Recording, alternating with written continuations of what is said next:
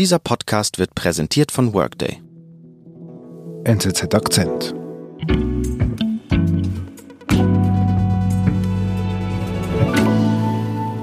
Und es ist ein Mittel, das Experten Zwangsdiplomatie nennen. Mhm. Manche gehen sogar so weit und sagen, das ist Geiseldiplomatie. Und dieses Mittel nutzt China schon sehr lange. Ausländische Produkte boykottieren oder Ausländer willkürlich verhaften. So setzt China immer wieder seine Interessen gegenüber anderen Ländern durch. Auslandredaktorin Katrin Büchenbacher mit einer Geschichte über fragwürdige Formen chinesischer Diplomatie. Ja, diese Geschichte beginnt vor ungefähr zwei Jahren, 1. Dezember 2018. Es ist ein Samstagmorgen. Um 11.13 Uhr landet der Flug CX 838 am Flughafen von Vancouver. Mhm. Woher kommt der Flug? Der kommt aus Hongkong. Die Leute packen ihre Sachen zusammen, machen sich bereit zum Aussteigen.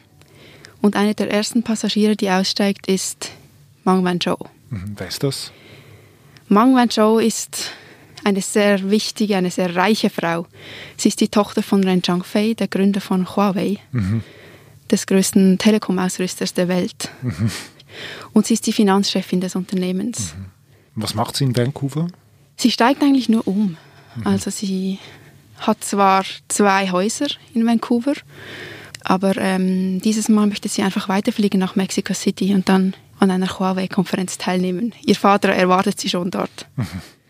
Was passiert da am Flughafen? Es kommt alles ganz anders.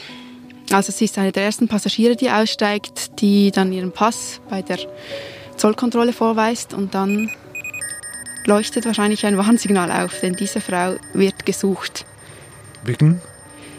Sie wird gefahndet von den Amerikanern, weil sie als Geschäftsfrau Sanktionen gegen den Iran umgangen haben soll mhm. mit ihrem Unternehmen und da die Bank HSBC getäuscht haben. So lauten auf jeden Fall die Vorwürfe. Der USA. Der USA, genau, mhm. richtig. Und Kanada hat aber ein Auslieferungsabkommen mit den USA und deshalb wurde die Polizei in Kanada instruiert, sie festzunehmen. Das heißt, sie wird festgesetzt am Flughafen von Vancouver. Genau. Auf Bitten der USA. Richtig. Und was sagen die Chinesen? Das wird erst Tage danach bekannt und die Empörung ist riesig in China. Also nicht nur von Huawei, sondern auch die Politik reagiert, die Kommunistische Partei und die normalen Chinesen sind wütend und verstehen das nicht. Also man muss den Kontext ein bisschen verstehen. Zu der Zeit äh, steckt die USA und China stecken mitten im Handelskrieg und Technologiekrieg. Huawei ist wie gesagt der größte Telekom-Ausrüster. Sie sind damals führend in 5G des neuen Mobilfunkstandards. Mhm. Und China sieht dass das nur ein weiterer Schritt ist der USA, diese Verhaftung, um Huawei in dieser Vorreiterrolle zu unterdrücken. Mhm. Während ganz China empört ist über die Verhaftung Meng Wanzhous und sagt, das ist ein politisch motivierter Stand der USA, gibt es in China einen Kanadier. Er ist nur auf Geschäftsreise in Peking.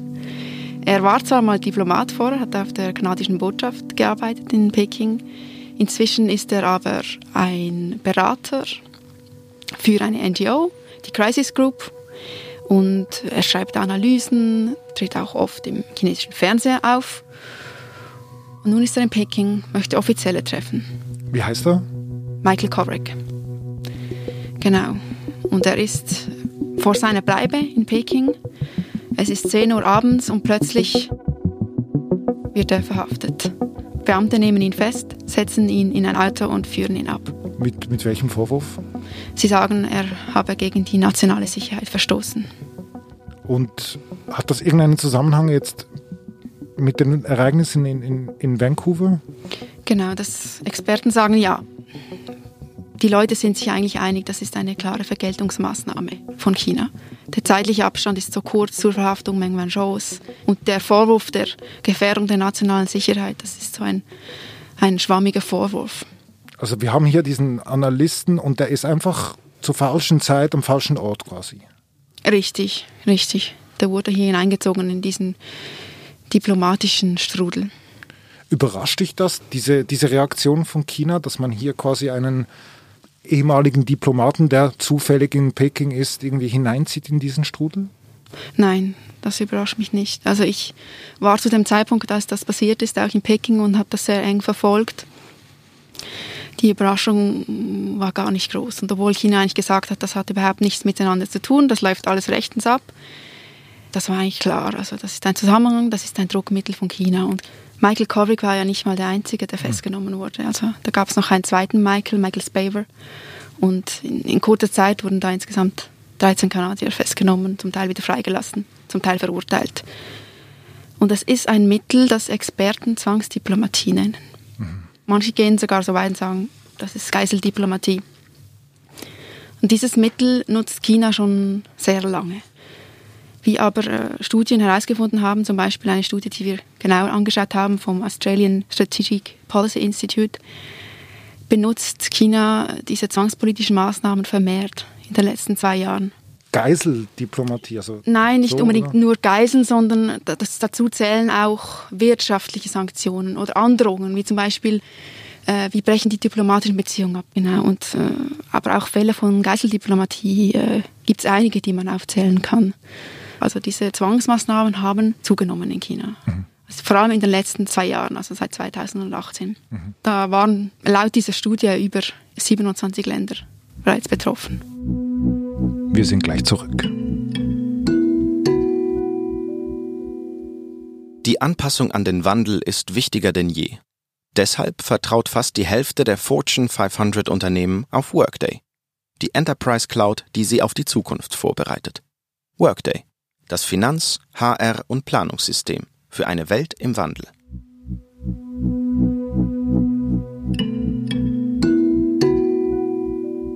Wir waren bei der, bei der Festnahme von Michael Kovrig.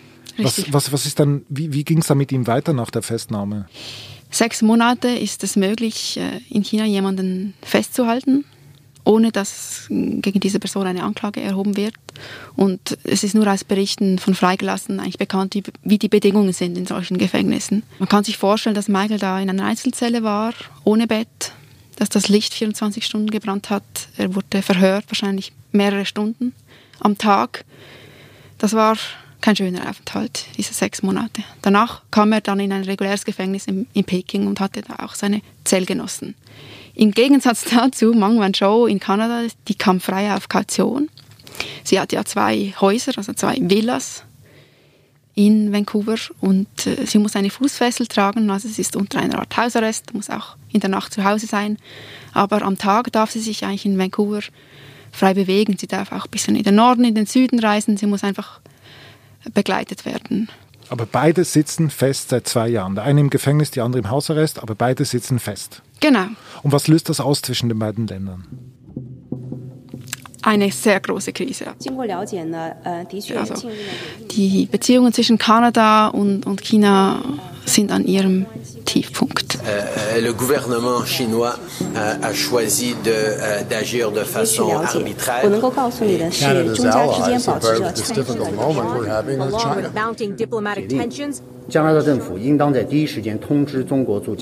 China holt zu Vergeltungsschlägen aus. Zum Beispiel verhängt China einen Importstopp an kanadische Rapsprodukte, äh, Schweinefleisch aus Kanada.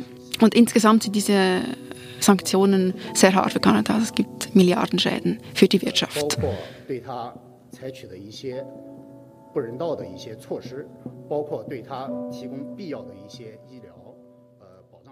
Und wie reagiert jetzt Premier Trudeau darauf?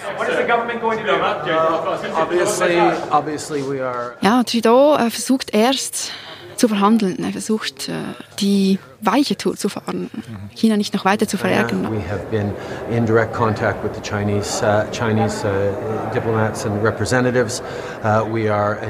er schickt Diplomaten, die da verhandeln. Er versucht, andere Länder zu überzeugen, sich für die Freilassung von Michael Kovrig einzusetzen. Er scheint aber erfolglos damit zu sein. Also nach eineinhalb Jahren sitzt Michael Kovrig noch immer im chinesischen Gefängnis. Und dann erhöht sich der Druck im Inland. Also von, von der Bevölkerung, oder? Einerseits von der Bevölkerung. Äh, die Kanadier sind natürlich auch wütend darüber, dass da kanadische Bürger willkürlich in chinesischen Gefängnissen festsitzen.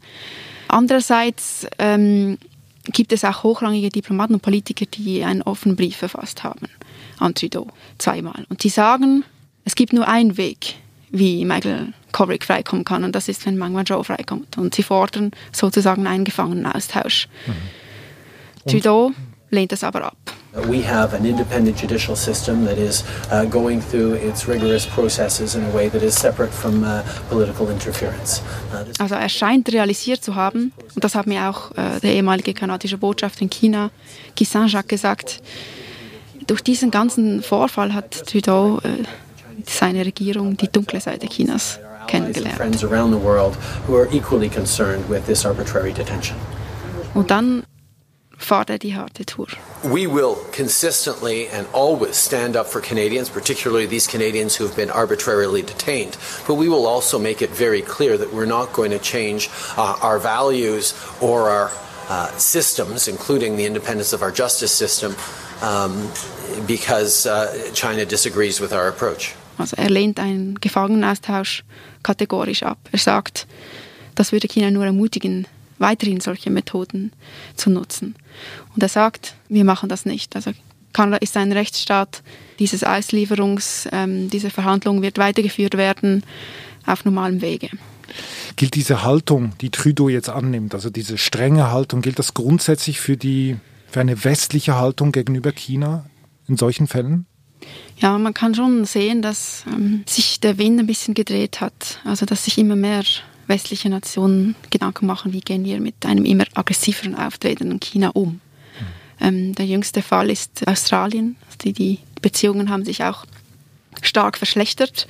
Und man kann auch sehen, dass in Europa, im Europäischen Parlament äh, zum Beispiel, immer mehr kritische Stimmen wach werden. Aber es ist noch viel zu früh, um, um von einer Anti-China-Koalition im Westen zu sprechen. Aber je mehr solche Fälle auftreten, desto mehr müssen sich Länder im Westen mit dieser Frage auseinandersetzen, wie wollen wir mit China umgehen. Mhm. Das ist eine Frage, die lässt sich jetzt nicht von heute auf morgen natürlich klären. Die Finanzchefin von Huawei und äh, Michael Kovrig und weitere Kanadier sitzen jetzt also seit gut zwei Jahren fest in China. Wann kommen die frei? Sieht eigentlich gut aus, dass Meng Wanzhou freikommen könnte. Da gibt es verschiedene Möglichkeiten. Also einerseits läuft die Auslieferungsverhandlung ziemlich gut zu ihren Gunsten. Also sie hat da gute Argumente, dass es politisch motiviert ist und sie könnte sogar schon in, in diesem Frühling noch auf, auf freiem Fuß sein. Mhm. Und dann denken viele Experten, dass wenn Mount Joe freikommt, kommen dann auch die Kanadier frei, also Michael Kovrig. Eine Möglichkeit wäre zum Beispiel, dass unter der Präsidentschaft von Joe Biden, dass jetzt Bewegung in den Fall kommt. Mhm. Weil er wahrscheinlich auch willens ist, ähm, mit Kanada zusammenzuarbeiten und hier Druck auf China auszuüben und eine Lösung zu suchen. Es gab auch Berichte im Dezember äh, von Reuters und der Washington Post von einem Geheimdeal, dass also die Anwälte von Meng Wanzhou mit der amerikanischen Regierung einen Deal ausarbeiten, dass wenn Meng Wanzhou einen Teil der Schuld zugibt, die Vorwürfe gegen sie fallen gelassen würden und sie nach Hause kann. Das eine Land macht Konzession, das andere Land macht Konzession und dann gibt es eine Lösung, bei dem keines der Länder das Gesicht verliert. Liebe Katrin, vielen Dank für deinen Besuch. Wir sind gespannt, wie diese Geschichte dann ausgeht. Danke dir. Das war unser Akzent. Ich bin David Vogel. Bis bald.